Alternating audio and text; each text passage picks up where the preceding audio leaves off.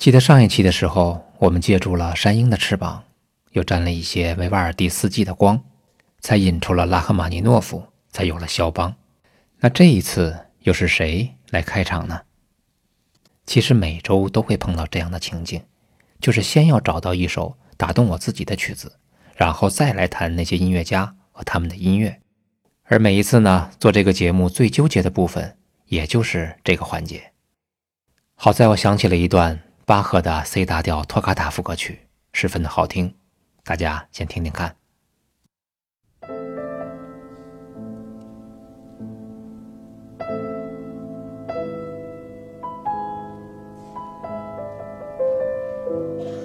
托卡塔这个词呢，是一个直译，指的是意大利文艺复兴时期的一种曲风。它自由热情，是一种即兴的键盘乐曲。我们现在听到的是一九六五年弗拉基米尔·霍洛维兹的演奏。那个时候的老霍钢琴技术呢，一针花精。这是他在卡内基音乐厅的第一首乐曲，柔版。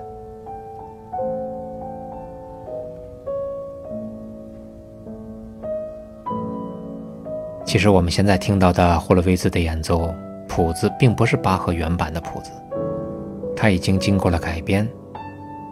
我觉得这样也好，因为巴赫的音乐只属于他自己，充满秩序与规则，也充满了技术的细节。而那个时候的音乐，多数也都不是那种想用声音来取悦于人的作品。当然。并不是抱怨现在的演奏者，并没有把曲子还原成曾经的样子。其实中肯地说，无论是演奏者还是聆听者，因为没有生活在那个曾经发生过的故事里，所以也就无法捕捉那个年代的气息。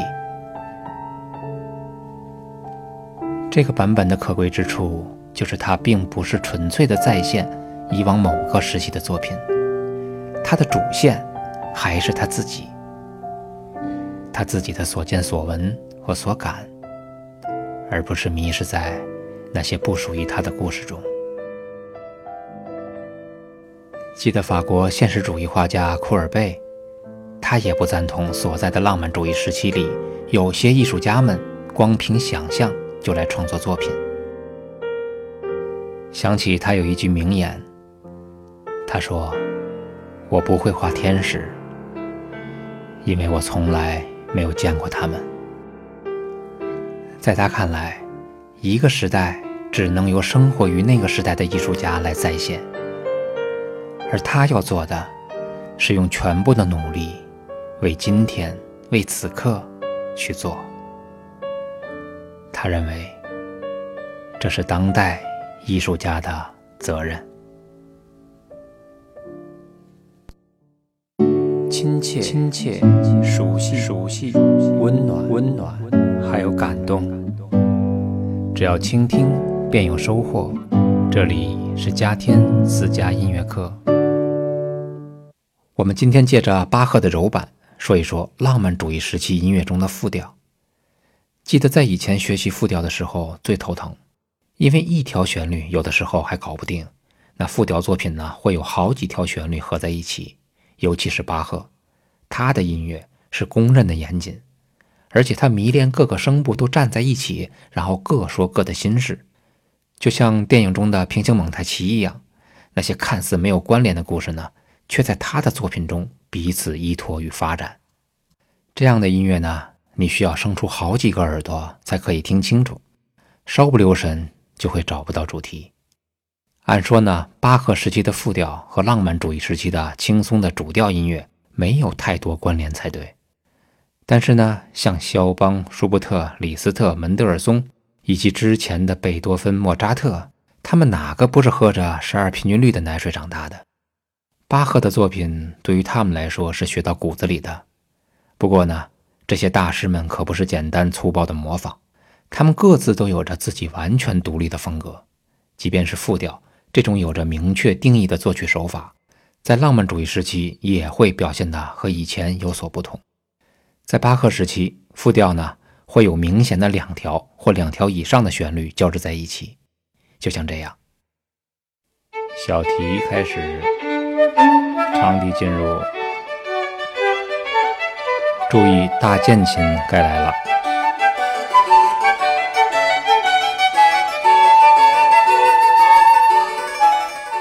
当三个声部进来的时候呢，我们的耳朵其实已经跟不上了。但我想告诉大家的是呢，何止有三条？我眼前的谱子上面显示着，接下来将会有七条旋律交织在一起。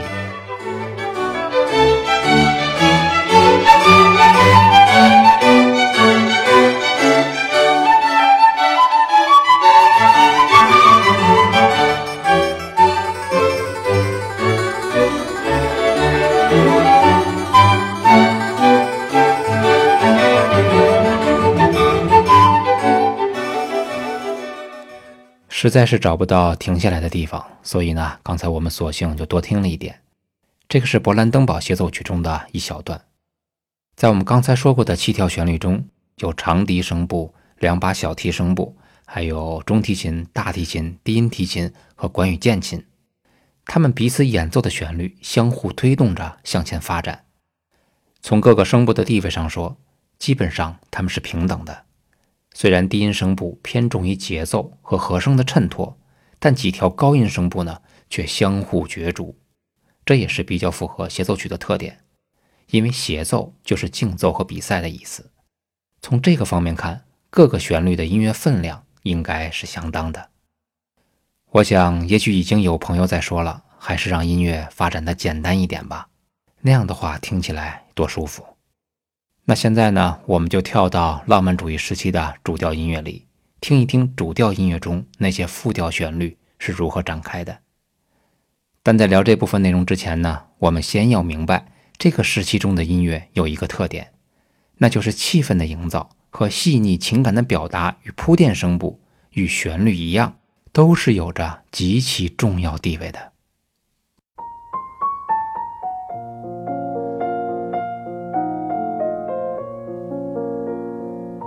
我们现在听到的是肖邦的夜曲，感觉上很随意，左手伴奏，右手旋律，这是一个标准的主调音乐。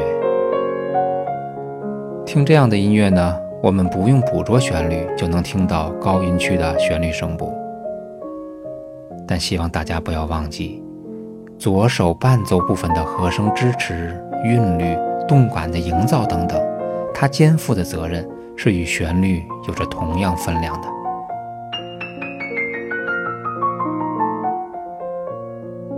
只不过像刚才那样出彩的地方都让给了旋律声部，伴奏部分呢听上去是模糊的、朦胧的，可这正是浪漫主义时期里重要的特点之一。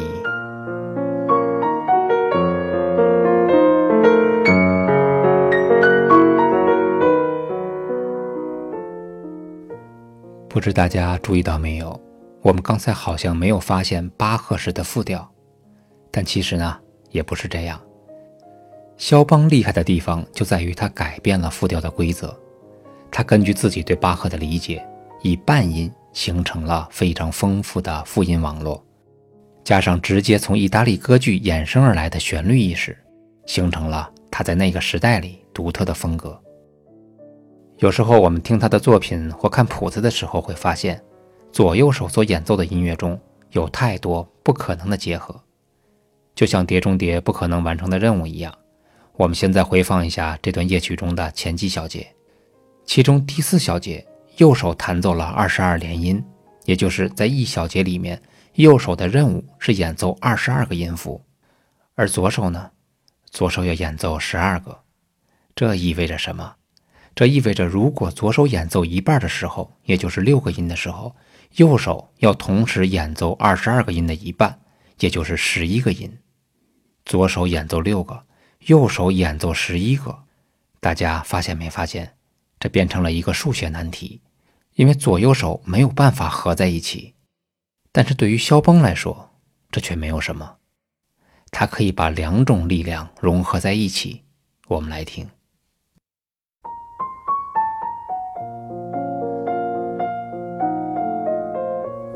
好，大家注意这个地方，右手要弹奏二十二个音，而左手呢非常稳健地演奏着十二个音。我们应该能够感觉出来啊，有一种隐隐的期待感，希望那个二十二个音能够在下一小节中得以疏解。我们再来听一遍刚才这部分。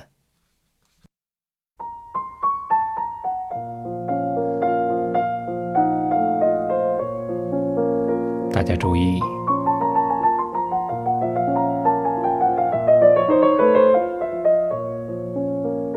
这是要吐露一口很长的气。在乐曲的结尾处还有一个地方，也是一连串不可能完成的任务。先是左手的六个音对右手的七个音，然后是六个音对九个音，然后是六个音对二十个音。我们来听。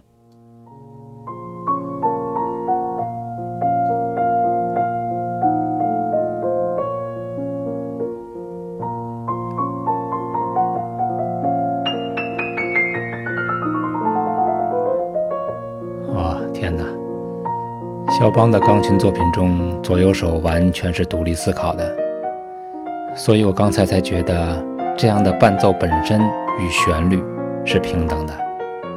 既然是平等的呢，我们就可以把复调概念呢稍微变化一些，因为在传统的概念里，复调是一种由若干条具有独立性的旋律线结合在一起的多声部音乐。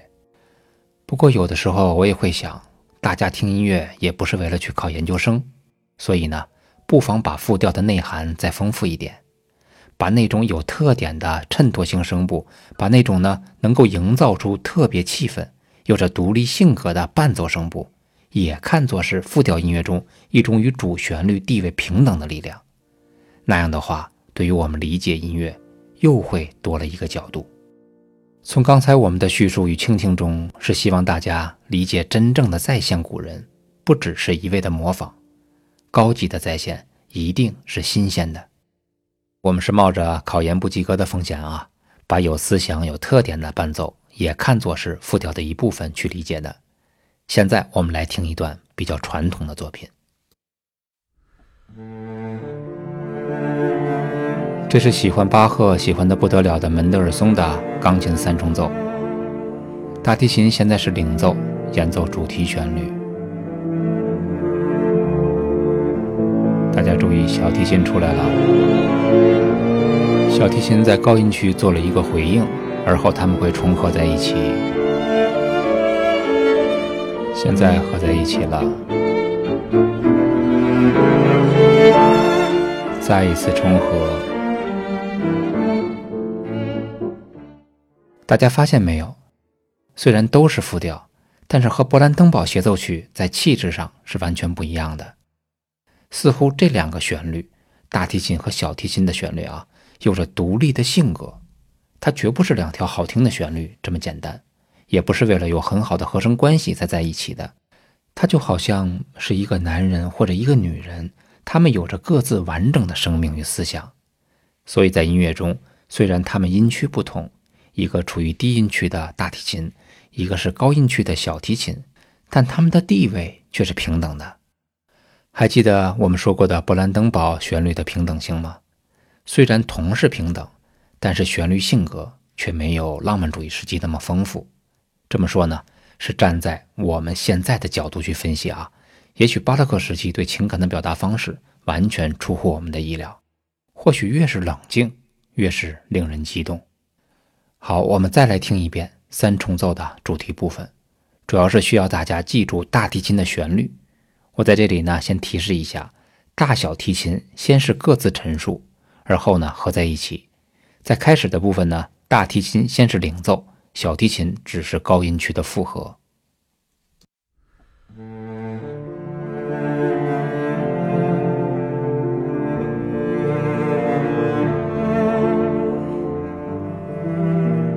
大家也可以顺便注意一下钢琴的伴奏。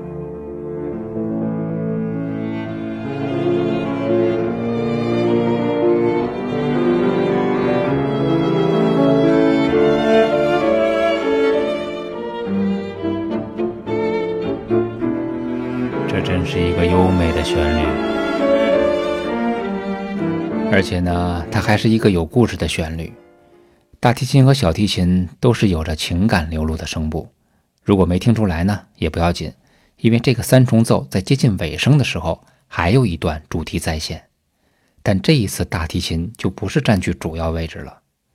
在主题再现的时候，小提琴在上方挂了一个高音，一下子就变成主角了。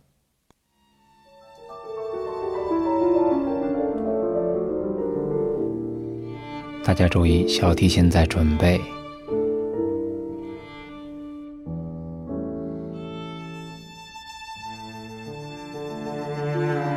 大提琴在低音区演奏着主题，而小提琴在高音区非常的舒展。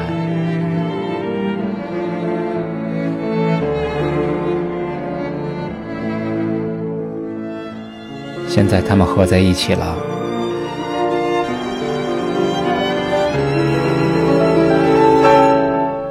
我们很明显的听到了刚才小提琴在高音声部所占据的位置，这与在音乐开始的时候是完全不一样的。这么说呢，是加深大家对在线部要有变化的印象。其实呢，无论是久远到相隔百年，还是置身于一支曲子里，音乐都是时间的艺术，也就不可能完全再现或复原什么。还是库尔贝所说的，一个时代。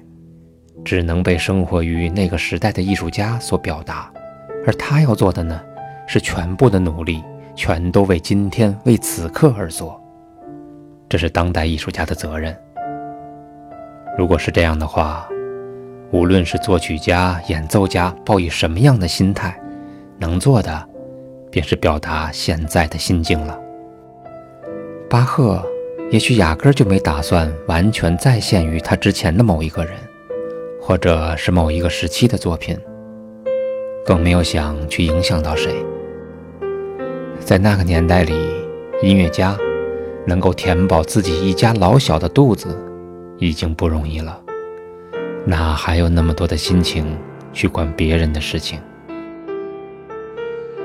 一旦只是纯粹的创作，便少了愿景，少了自大，这必然会多了一些专注。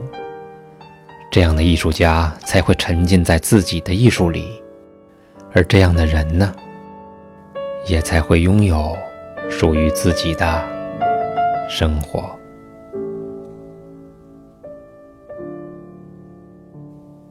好，这里是十分钟听懂古典音乐，我是嘉天。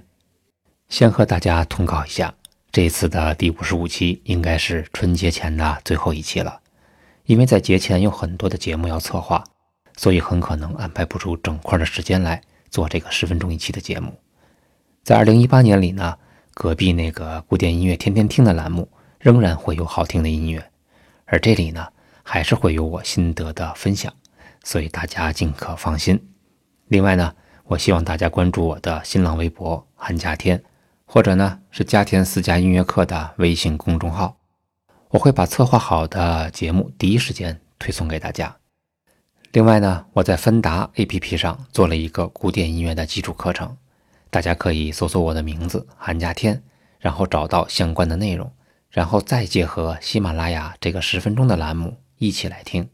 对于那些刚刚接触古典音乐的人来说，或许呢效果会更好一些。好，记得加上微博和公众号，我会在每一期内容的结尾部分写上地址。那今年就到这里了。我是嘉天，祝大家新年快乐，事事顺利。我们来年再见。